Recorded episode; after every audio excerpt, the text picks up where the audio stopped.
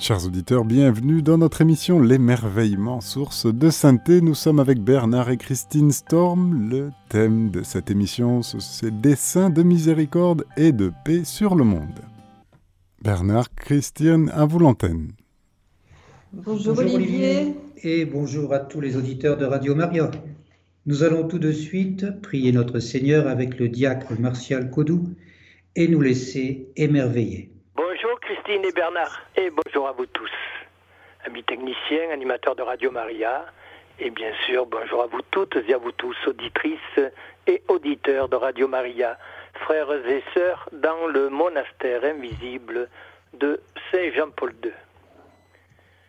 Me voici de retour, je suis heureux de vous retrouver euh, par Radio Maria, même si on ne s'est jamais quitté, puisque nous nous portons tous les jours, à chaque instant, dans, notre cœur et nous nous soutenons dans la prière, dans la confiance, dans la foi, dans l'espérance et dans la charité. Et c'est quelque chose de formidable. Et nous sommes fiers d'appartenir à ce corps, ce corps mystique du Christ, qui est la Sainte Église. Nous allons tout de suite euh, nous unir dans la prière, tendre notre main à la Vierge Marie qui va nous guider pour faire le signe de la croix et nous accompagner pour faire ce pèlerinage intérieur afin d'y rejoindre notre Seigneur, celui-là même qui fait notre unité. Il habite notre cœur, il est là présent et nous nous rendons présents à sa présence, intimement dans notre cœur. Signons-nous au nom du Père et du Fils et du Saint-Esprit. Amen. Mon Seigneur et mon Dieu, tu es là, dans mon cœur. Je suis là. Tu m'aimes, je t'aime. Oh Jésus, vois toutes les difficultés que nous traversons tous que je traverse également. C'est tout courbé sous le poids du fardeau que je me présente à toi. Les souffrances, les peines, la tristesse et les péchés, mes propres péchés. Eh bien Seigneur, j'ose lever mon visage vers toi et te regarder dans les yeux, parce que j'ai confiance en toi.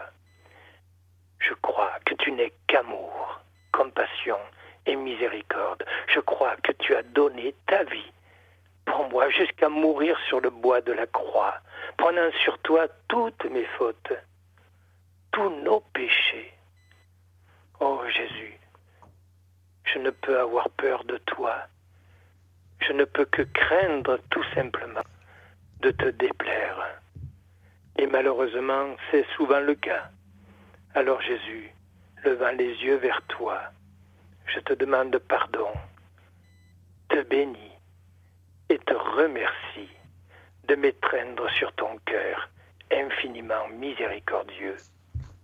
Que toutes mes pauvretés, toutes mes misères, tous mes péchés soit pour moi un tremplin sur lequel je saute, afin de me jeter dans tes bras miséricordieux.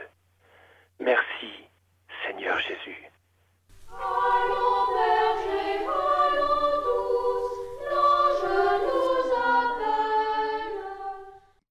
Toutes les grandes personnes ont d'abord été des enfants, mais peu d'entre elles s'en souviennent.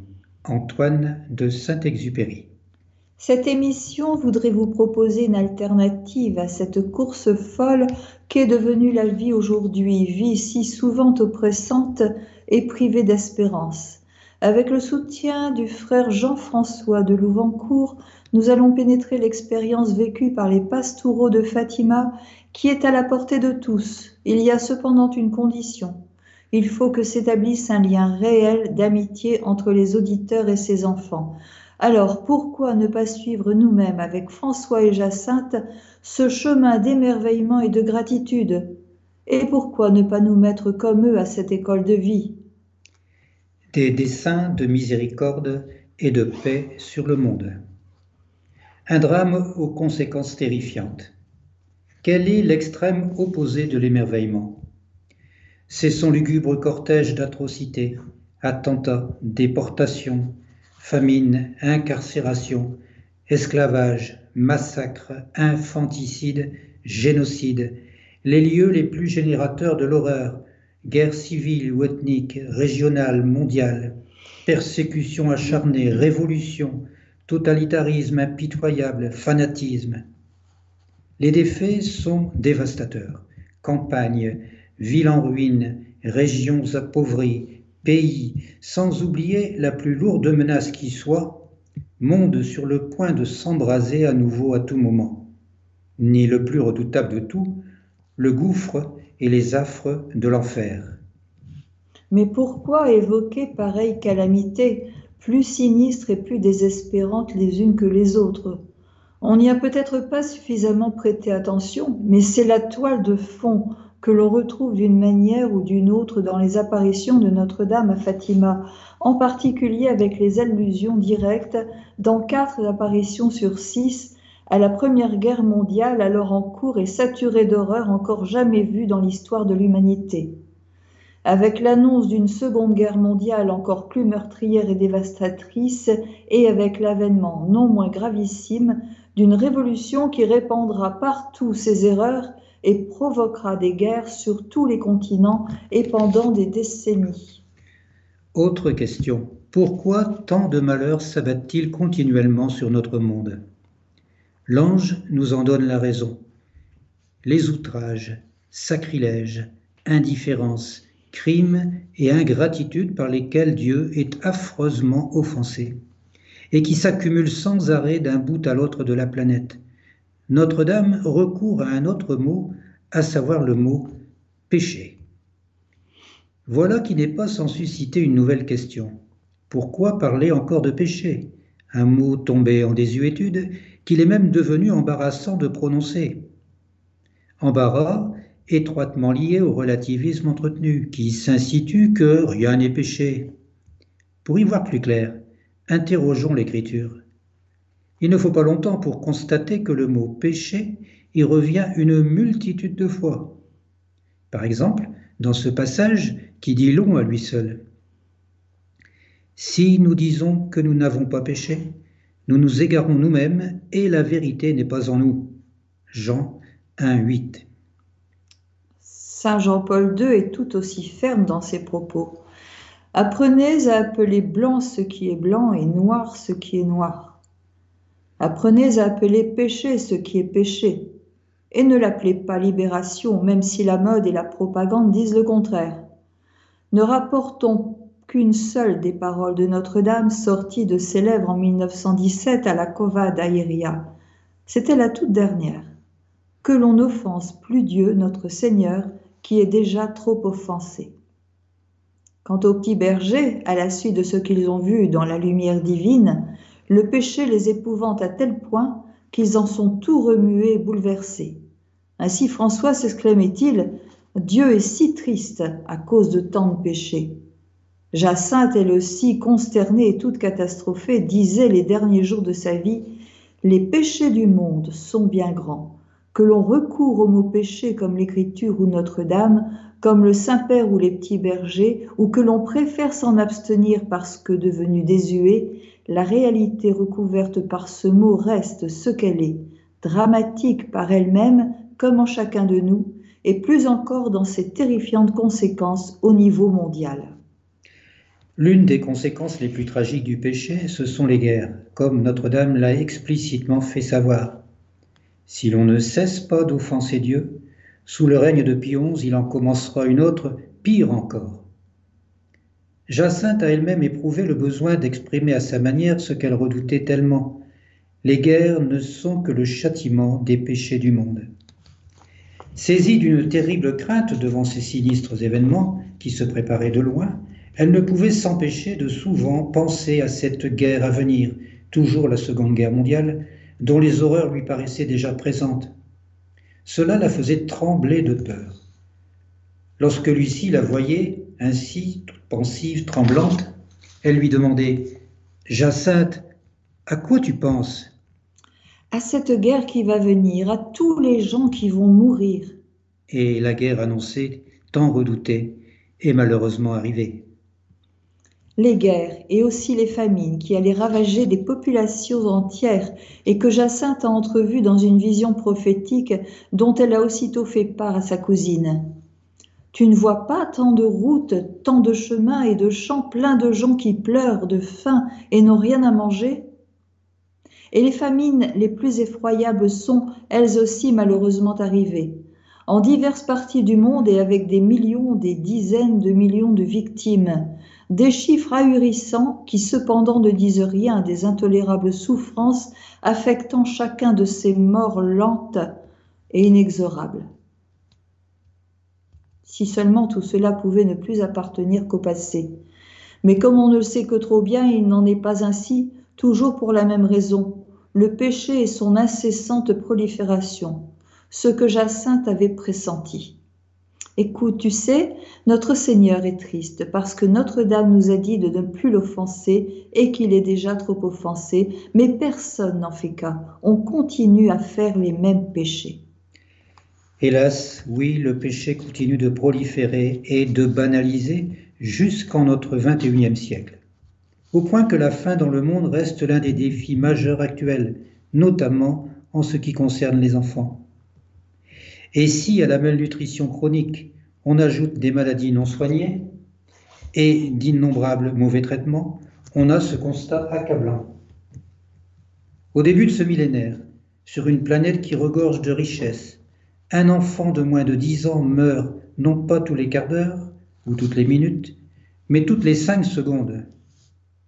Le temps de dire ces quelques phrases et plusieurs enfants viennent de mourir dans les pires souffrances. Et que dire des risques d'une nouvelle conflagration universelle? Des risques qui ne cessent de croître, comme l'a déclaré à plusieurs reprises le pape François. Par exemple, le 6 juin 2015, il y a dans le monde de nombreux conflits armés. C'est une sorte de troisième guerre mondiale livrée par morceaux. Et le pape, l'air grave et préoccupé, d'insister à nouveau dans son message pour la journée mondiale de la paix le 1er janvier 2017 Aujourd'hui, malheureusement, nous sommes aux prises avec une terrible guerre mondiale par morceaux. Des morceaux qui ne tarderont pas, si aucune mesure radicale et efficace n'est prise, à s'assembler en zones de plus en plus vastes jusqu'au jour où il suffira d'une étincelle pour embraser le monde en quelques jours ou même en quelques heures. Est-ce là aberration ou extrapolation? Les petits bergers savaient bien que non, eux à qui il a été donné de mesurer l'extrême gravité de la situation mondiale. Nous avons vu sur le côté gauche de Notre-Dame, un peu plus en hauteur, un ange avec une épée de feu dans la main gauche. Elle scintillait et émettait des flammes qui, semblait-il, devaient incendier le monde. Le cardinal Ratzinger, le futur Benoît XVI, a lui-même été frappé par la surprenante justesse de cette vision prophétique, la plus terrible qui soit pour notre terre et la multitude de ses habitants. L'ange avec l'épée de feu à la gauche de la mère de Dieu représente la menace du jugement qui plane sur le monde. La perspective que le monde pourrait être englouti dans une mer de flammes n'apparaît absolument plus aujourd'hui comme une pure fantaisie l'homme lui-même a préparé l'épée de feu avec ses inventions. Si c'est une mer de flammes qui nous menace sur la terre et peut nous engloutir à tout moment, quel sort infiniment plus terrible n'est-il pas susceptible de nous attendre dans l'au-delà? À tout le moins, une immense mer de feu, dont la mer de flammes précédente n'est qu'un pas l'avant-goût. Cette perspective qui défie toute imagination, les petits bergers en ont eu l'épouvantable vision dont voici maintenant un extrait. Notre-Dame nous montra une grande mer de feu et plongeait dans cette effroyable mer les démons et les âmes. Ils flottaient dans cet incendie soulevé par les flammes qui sortaient d'eux-mêmes avec des nuages de fumée. Ils retombaient de tous côtés comme les étincelles retombent dans les grands incendies sans poids ni équilibre, avec des cris et des gémissements de douleur et de désespoir qui horrifiait et faisait trembler de frayeur. Pour qui estimerait que pareille vision de l'enfer se représente comme trop métaphorique, voici une autre approche tirée du catéchisme de l'Église catholique. Mourir en péché mortel sans accueillir l'amour miséricordieux de Dieu signifie demeurer séparé de lui pour toujours par notre propre choix libre. C'est cet état d'auto-exclusion définitive de la communion avec Dieu et avec les bienheureux qu'on désigne par le mot enfer. Avec ce passage du catéchisme de l'Église catholique, nous voilà revenus au péché, à ce drame de tous les temps, en particulier de notre temps, avec ses incalculables et terrifiantes conséquences sur notre monde et jusque dans l'éternité. Miséricorde et paix. Certains penseront peut-être, après tout, l'homme paie le prix de ses méfaits, il a ce qu'il mérite. Alors, inutile de le plaindre. Mais Dieu, lui, ne pense pas ainsi. C'est même tout le contraire. Plus il voit l'homme s'enfoncer dans le malheur, serait-ce par sa faute, plus il cherche à lui venir en aide et à lui offrir sa miséricorde. Un premier mot-clé pour comprendre l'attitude de Dieu à l'égard des hommes et du monde, la miséricorde. Mot-clé indispensable pour comprendre également le message de Fatima. Mais pourquoi la miséricorde occupe-t-elle une place à ce point privilégié?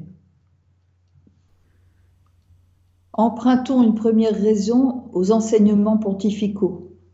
En 1980, le pape Saint Jean-Paul II consacre sa deuxième encyclique à la miséricorde divine, et cela à la surprise générale parce que la mentalité tendait alors à éliminer de la vie et à ôter du cœur humain la notion même de miséricorde.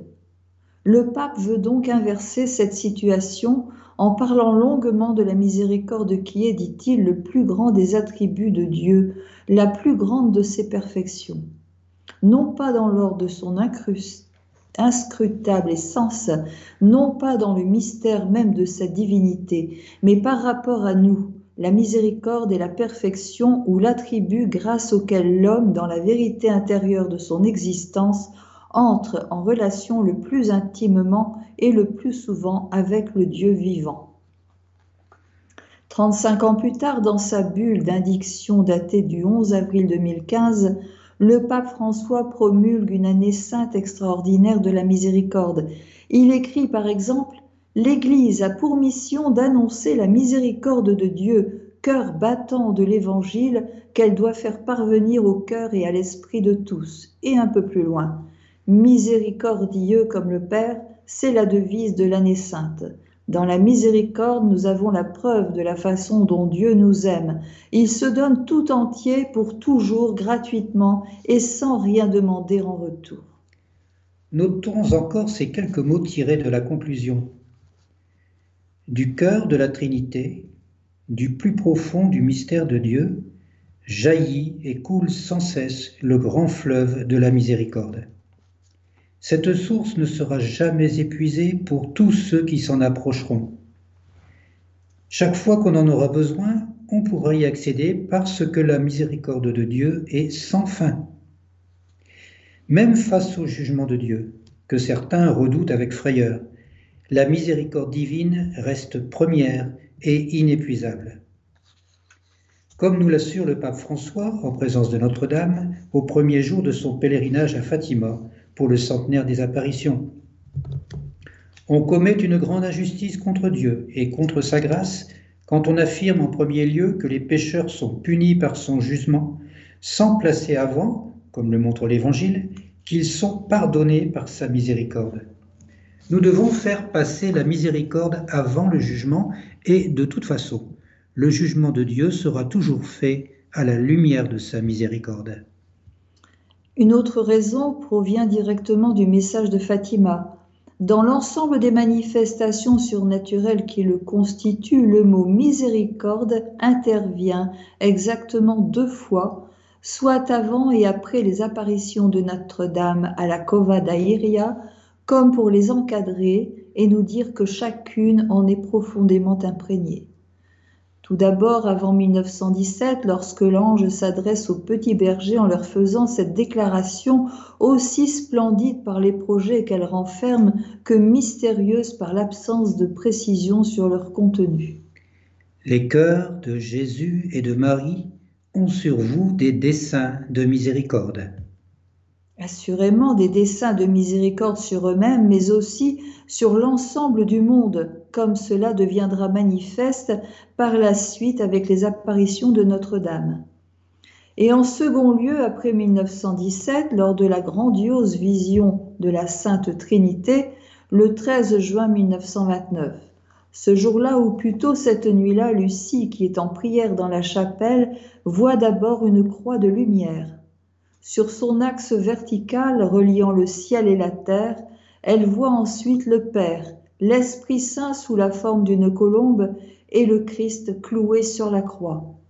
Elle termine la description de cette vision en évoquant l'axe horizontal de cette même croix de lumière. Sous le bras droit de la croix se trouvait Notre-Dame avec son cœur immaculé. Sous le bras gauche de la croix, de grandes lettres comme d'une eau cristalline qui aurait coulé au-dessus de l'autel formaient ces mots grâce et miséricorde ainsi qu'on peut le voir sur les représentations picturales de cette vision, l'axe horizontal revient avec insistance exactement trois fois. Les bras du Père grands ouverts, les ailes de la colombe largement déployées et les bras du Christ amplement étendus. Comme pour signifier que la miséricorde par elle-même trinitaire provient du Père par le Fils dans l'Esprit Saint. Deux remarques importantes sont ici indispensables. Pour se situer avant et après les apparitions de Notre-Dame, la miséricorde se présente comme leur grand porche d'entrée et en même temps leur glorieux couronnement. D'autre part, la miséricorde jaillit des cœurs de Jésus et de Marie, autant dire de leur amour invincible envers nous, pour se répandre telle une eau cristalline sur l'autel pas seulement l'autel devant lequel se trouvait Lucie à ce moment-là, mais l'autel du monde, qu'est le sanctuaire de Fatima, et à partir de là, sur le monde entier. Il faut dire que le monde a plus que jamais besoin de miséricorde, un besoin d'autant plus urgent et vital que des flammes, avons-nous vu, sont prêtes à incendier le monde. Or, qui arrête ces flammes? C'est celle, comme l'a décrite Saint Jean-Paul II, qui connaît le plus à fond le mystère de la miséricorde et que nous appelons Mère de la miséricorde. Et que fait-elle dans sa miséricorde pour éloigner ces flammes menaçantes? La suite de la vision nous l'apprend. Elle s'éteignait au contact de la splendeur qui émanait de la main droite de Notre-Dame. Comment ne pas rappeler ici la célèbre phrase Dostoïevski? La beauté sauvera le monde. Phrase qui trouve sa plus parfaite application avec Notre-Dame. Ce n'est donc pas l'ingéniosité humaine, encore moins le recours à la violence ou aux armes les plus sophistiquées qui sauveront le monde des flammes prêtes à le dévorer, mais celle qui est la splendeur même, la toute belle.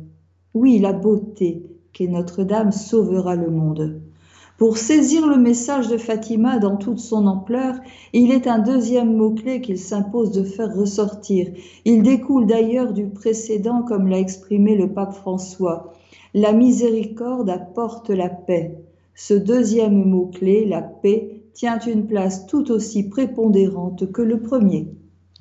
L'ange en parle dès sa première apparition en se donnant ce nom enchanteur, l'ange de la paix. Quant à Notre-Dame, elle est la reine de la paix.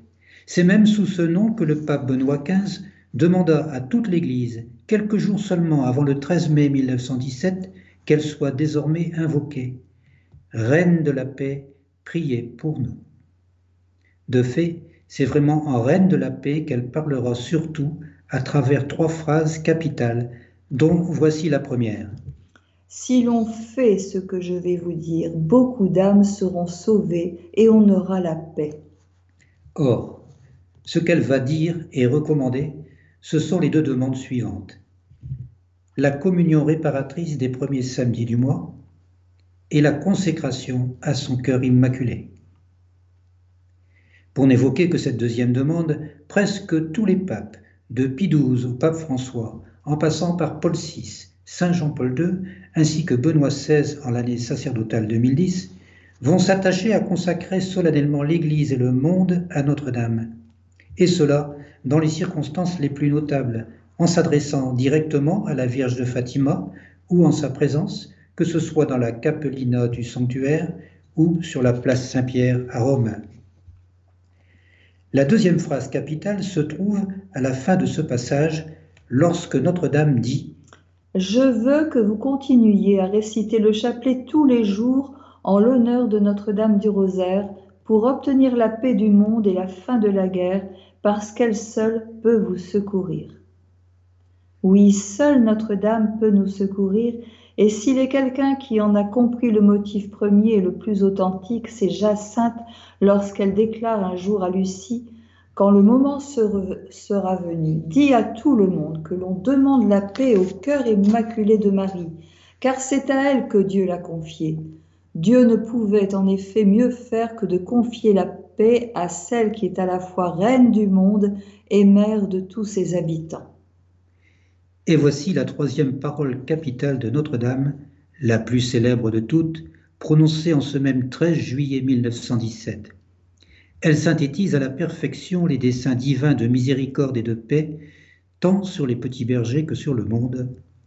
À la fin, mon cœur immaculé triomphera.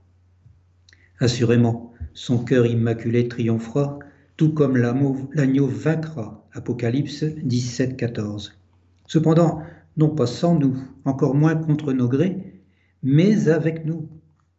En citant cette phrase de Notre-Dame, le cardinal Pietro Parolin la commente ainsi au cours de l'Eucharistie qu'il préside à Fatima en 2017. Notre-Dame est apparue ici avec un message de consolation et d'espérance pour l'humanité en guerre et pour l'Église qui souffre. À la fin, mon cœur immaculé triomphera. En d'autres termes, ayez confiance. À la fin, l'amour et la paix vaincront parce que la miséricorde de Dieu est plus forte que le pouvoir du mal. Ce qui semble impossible aux hommes est possible à Dieu. Notre-Dame nous invite à nous engager dans ce combat de son divin Fils, notamment par la prière quotidienne du rosaire pour la paix dans le monde car bien que tout dépende de Dieu et de sa grâce, il faut agir comme si tout dépendait de nous, en demandant à la Vierge Marie que le cœur des personnes, le foyer des familles, le cheminement des peuples et l'esprit fraternel de l'humanité entière lui soient consacrés et soient placés sous sa protection et sa conduite. Elle veut des personnes entièrement données. Et les premiers à s'être entièrement donnés, les premiers en qui le cœur immaculé de Notre-Dame a triomphé, ce sont les petits bergers. Que l'on pense, comme nous l'avons vu, à leur immense sollicitude et à leur tendre compassion pour les autres, comme pour toute créature, même les animaux et les oiseaux, mais en particulier pour les pauvres, les malades et les pécheurs. Que l'on pense aussi, comme nous l'avons vu également, à leur sens profond de la paix, qu'il s'agisse de Jacinthe avec son aversion pour la guerre et toutes sortes de mésententes ou de François, l'enfant pacifique par excellence. Semeur de miséricorde et porteur de paix, voilà ce qu'ils sont devenus en peu de temps. Pareille fécondité de leur vie provient d'une raison essentielle qu'il est temps d'indiquer, qui sous-entend leur avancée spirituelle ne cesse de l'animer. C'est leur émerveillement qui est même triple, émerveillement devant les desseins de miséricorde de Dieu, émerveillement devant les promesses de paix de Notre-Dame, émerveillement devant la sublime annonce du triomphe de son cœur immaculé. Depuis le Brésil, où il accomplissait alors son sixième voyage apostolique hors d'Italie, Benoît XVI a eu cette phrase qui venait marquer de son sceau le plus officiel le 90e anniversaire de la première visite de Notre-Dame à la Cova d'Aïria. Fatima est sans aucun doute la plus prophétique des apparitions modernes. Effectivement, il était inimaginable, en 1917, que se produiraient les terribles événements annoncés par Notre-Dame. De même, il était alors inenvisageable que le triomphe de son cœur immaculé se réaliserait de façon aussi immédiate et totale en deux enfants si jeunes, Jacinthe et François. À notre, à notre tour de nous émerveiller devant ces deux icônes vivantes de miséricorde et de paix qu'ils sont l'un et l'autre. Deux charismes complémentaires. C'est en qualité de pape que Benoît XVI, qui apparaîtra toujours plus grand et puissant de génération en génération, a évoqué ce qu'on pourrait appeler le principe d'équilibre, ou mieux, le principe de surcroît. Face au péché du monde, a-t-il expliqué, il faut équilibrer le surcroît de mal et le surcroît de bien. Il est vrai que devant le poids du mal dans le monde qui augmente en permanence, on pourrait vraiment désespérer. Cependant, continue le pape, raison de plus pour créer non seulement un équilibre, mais un surcroît d'amour qui soit plus fort que l'abondance du mal qui existe. Benoît XVI termine en insistant sur la grandeur de notre vocation, parce que, dit-il, le Seigneur veut nous associer à son grand surcroît d'amour. Explication lumineuse qui va nous aider à donner toute leur portée aux trois paroles capitales précédentes, car ces paroles n'acquièrent leur plénitude de sens et d'efficacité qu'en vertu du principe d'équilibre ou de surcroît d'amour. Principe qu'il revient à chacun et pas seulement au pape à une élite ou à quelques volontaires de mettre en œuvre, et cela avec d'autant plus de conviction qu'il entre justement dans les desseins de miséricorde de Dieu, de nous associer à son grand surcroît d'amour. La manière la plus belle et la plus directe de s'y associer, c'est de dire oui. Un oui sans réserve et sans limite. Un oui décidé et jamais repris. Un oui si total et confiant que Dieu lui-même s'en trouve émerveillé. C'est un tel oui que Marie a répondu à l'ange au jour de l'Annonciation en disant Fia. Luc 1,38. C'est un même oui que les petits bergers ont également répondu à l'ange le jour où il leur a dit De tout ce que vous pourrez, offrez un sacrifice en acte de réparation pour les péchés par lesquels il est offensé et de supplication pour la conversion des pécheurs. Attirez ainsi la paix sur votre patrie. Cette exhortation de l'ange a été pour eux comme une lumière qui leur a fait comprendre la valeur du sacrifice et combien celui-ci est agréable à Dieu et comment, par égard pour lui, il convertit les pécheurs. Et ils passent aussitôt à l'action comme l'atteste Lucie elle-même.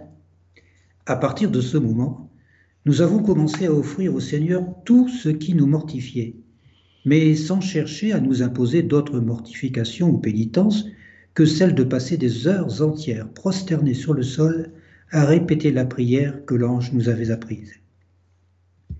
Très vite, en plus des nombreuses heures passées la tête à même le sol pour prier et adorer, ils ajoutent d'autres sacrifices.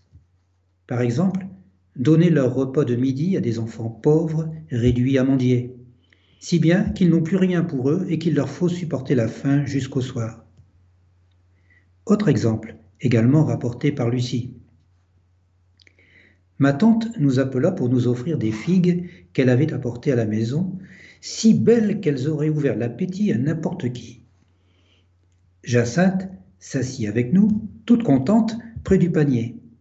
Elle se servit la première, et elle allait en manger une quand, soudain, elle se rappela et dit Ah, c'est vrai. Aujourd'hui, nous n'avons encore fait aucun sacrifice pour les pécheurs. Faisons celui-là. Elle remit la figue dans le panier, fit l'offrande, et nous avons là laissé les figues pour convertir les pécheurs. Il est souvent malaisé de renoncer à ce que l'on a sous les yeux. Mais comme il est encore plus difficile de se dessaisir volontairement de ce que l'on a déjà en main, pourtant Jacinthe y est arrivé non sans peine parfois, mais à force d'entraînement, à force de multiplier les sacrifices, comme s'en souvient Lucie. Elle renouvelait souvent ce genre de sacrifices, mais je ne peux les raconter tous, sinon je ne terminerai jamais. Sans relater d'autres sacrifices offerts par Jacinthe en faveur des pécheurs, il faut cependant préciser quel était son degré de confiance en l'efficacité surnaturelle de ce qu'elle faisait à leur intention une confiance débordante qu'elle n'hésitait pas à dire dans les moments les plus difficiles où il lui fallait prendre davantage sur elle. Ô Jésus, maintenant vous pouvez convertir beaucoup de pécheurs parce que ce sacrifice est très grand. Comme on comprend que Notre-Dame est dit au petit berger, Dieu est content de vos sacrifices. Et comme on devine aisément combien Dieu a été le premier émerveillé par leur entière et constante disponibilité, de même qu'il a été le plus grand émerveillé devant le fiat de Marie. Mais les petits bergers n'ont garde d'oublier la première raison invoquée par l'ange, en acte de réparation pour les péchés par lesquels il est offensé. Ils vont donc s'y atteler avec autant d'ardeur que pour la conversion des pécheurs. Ainsi, lorsqu'un jour Lucie se montre hésitante, Jacinthe intervient pour l'encourager. Ne pleure pas, il s'agit sûrement de sacrifices dont l'ange nous a parlé et que Dieu nous envoie c'est certainement pour réparer les péchés commis contre Dieu que tu souffres. Elle ne se contente pas de prodiguer des conseils à sa cousine, car elle sait se les approprier même lorsque cela lui coûte beaucoup et qu'il lui faut énergiquement se vaincre. Même lorsque se présente la tentation de chanceler face à la difficulté. Non, réagit-elle fermement, je veux offrir ce sacrifice à notre Seigneur en acte de réparation et pour la conversion des pécheurs. Mais qu'advient-il de François? Ne serait-il donc pas intéressé par la conversion des pécheurs et la réparation des péchés? Il est clair que lui aussi se sent fortement interpellé par l'exhortation de l'ange et qu'il se montre très préoccupé par les continuelles transgressions commises jour après jour autour de lui et à travers le monde. Pourtant, c'est une autre des paroles de l'ange qui le touche en plein cœur. Réparez leurs crimes et consolez votre Dieu. Les mots consolez votre Dieu, les trois derniers qu'il prononce avant de regagner le ciel, marquent François pour toujours, au point qu'il en fait le leitmotiv de sa vie, pas seulement dans sa prière et sa contemplation, mais jusque dans ses actions les plus quotidiennes. Un jour, par exemple, les trois enfants se voient offrir de l'hydromel, une délicieuse boisson préparée par la marraine de Lucie. Mais laissons celle-ci nous raconter la suite. François fut le premier à qui ma marraine présenta un verre d'hydromel. Il prit le verre et sans le boire le passa à Jacinthe pour qu'elle boive et moi aussi. Entre-temps, il fit demi-tour et disparut. Où est François? demanda ma marraine. Je ne sais pas, je ne sais pas. Il était ici à l'instant, il ne reparut pas. Lucie et Jacinthe, après avoir dit merci, partent donc à sa recherche. Elle se doute bien qu'il s'est réfugié près du puits derrière la maison. De fait, elle le trouve là, en prière.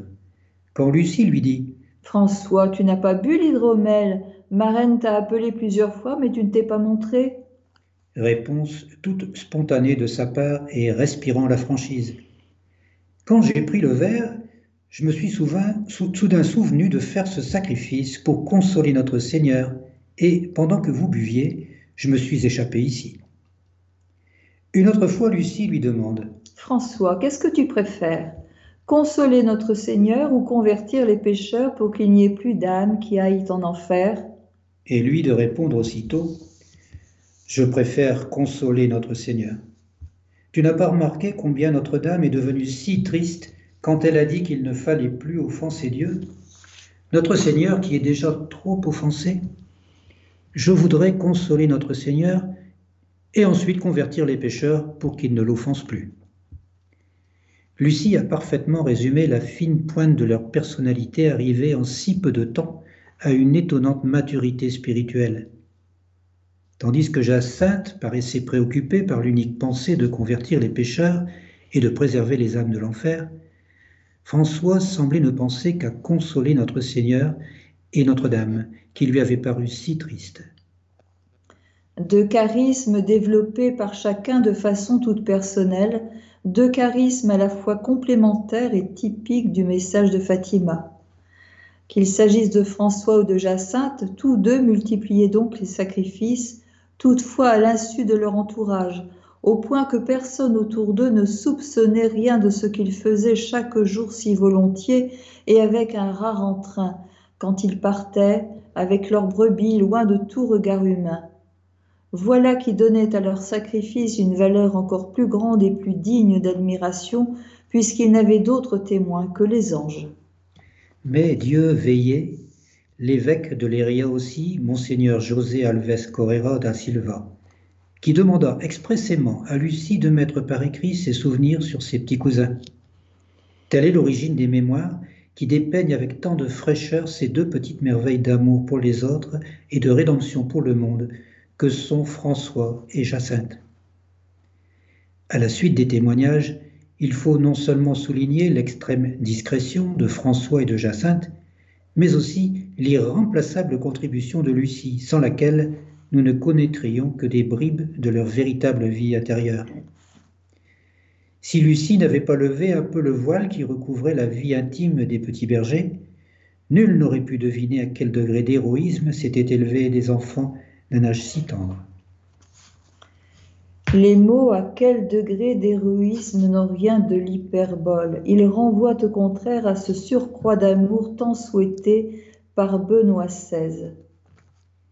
Comme le haut degré d'héroïsme et le grand surcroît d'amour de François et de Jacinthe ont dû réjouir Dieu, l'émerveiller et le consoler, comme ils ont dû attirer la miséricorde divine, et comme notre monde d'aujourd'hui, de plus en plus désemparé, a un urgent besoin de ces surcroîts d'amour qui attirent sur lui la miséricorde de Dieu.